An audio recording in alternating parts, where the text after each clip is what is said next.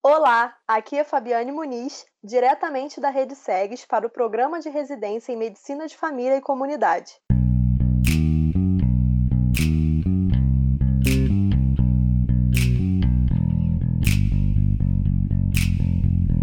E a nossa convidada do dia é Jade Almave, preceptora da residência em Medicina de Família e Comunidade na Clínica da Família Zilda Arnes e integrante do GT Comunitário. Olá, Jade. Olá. Muito obrigada por ter aceitado o nosso convite. Jade, é, para começarmos, como foi a adaptação da atenção primária no contexto da pandemia? Então, foi um processo bastante angustiante, uma vez que na atenção primária não estávamos acostumados a receber pacientes potencialmente é, graves que poderiam agravar diante das condições né, que atendemos na clínica, muitas vezes com falta de suporte mesmo para procedimentos como a intubação, uma possível parada cardiorrespiratória. Então, principalmente aqui no Zilda Arnes, trabalhamos numa unidade onde não temos janelas, a estrutura da clínica é uma estrutura de containers, então tivemos que fazer diversas adaptações do espaço físico em relação à disponibilidade de insumos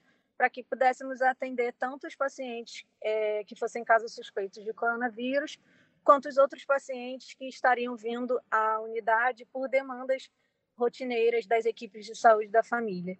Então, tivemos que adaptar esse espaço físico para poder atender da melhor forma os dois tipos de demandas que possivelmente estariam na nossa frente. Em relação à quantidade de pacientes que vocês atendem por dia, você já perce percebeu alguma mudança nesse fluxo do início da pandemia até agora? Com certeza. É, tivemos um, semanas em que atendemos cerca de 70, 80 pacientes por dia, é, como casos suspeitos de coronavírus, pacientes sintomáticos respiratórios. Começamos a atender pacientes com um quadro mais grave do que esperávamos que fôssemos atender e reduzimos a quantidade de atendimentos rotineiros na clínica, eh, triando esses pacientes para que não ficassem aglomerados eh, nesse espaço. Então, tivemos que, que selecionar demandas que precisavam ser resolvidas exatamente naquele dia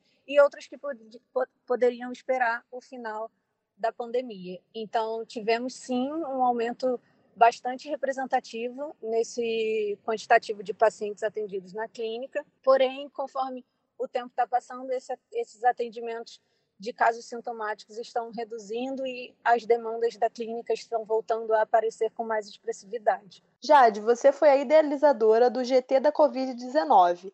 Pode explicar um pouco como funciona esse GT? Então, estávamos vendo aqui na, no Zeda Arnes, aqui no Complexo do Alemão, que esses casos estavam aumentando e precisaríamos organizar melhor a clínica é, nas estações de trabalho que, que organizamos, né? Tem, a gente tinha a, tem a triagem e a ala COVID, a parte do telemonitoramento, em que ligamos para esses pacientes a cada 48 horas que são atendidos como de casos suspeitos na unidade, pensamos em articulações territoriais também e a questão de surgimento de várias ideias que possivelmente poderiam virar trabalhos é, de pesquisa, trabalhos de conclusão de curso para os alunos que estão concluindo a residência.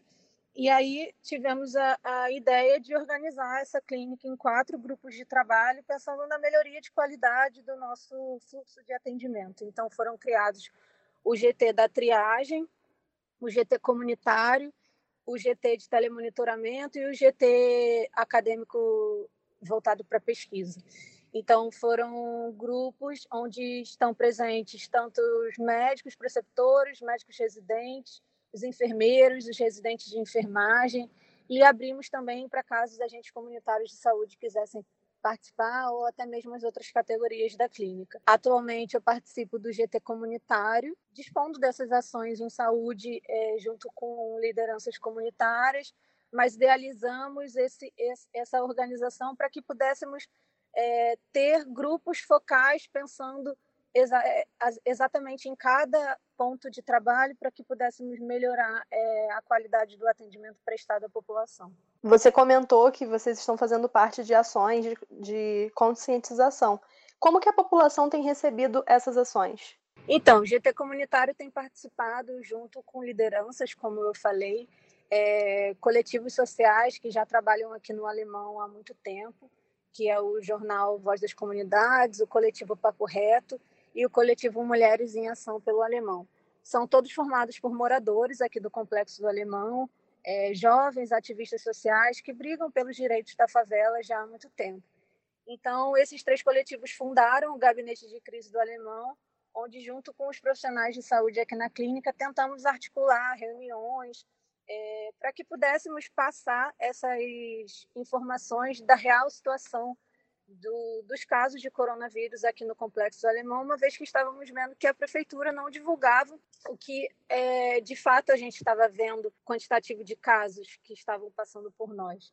Então, o GT surgiu no sentido da gente levar essas informações para a comunidade para que pudéssemos conscientizá-los de que o problema, de que o coronavírus é um problema real aqui, já que o, o isolamento é tão difícil nessas populações extremamente vulneráveis, é, socialmente, né? Então, ausente do poder público, de políticas públicas.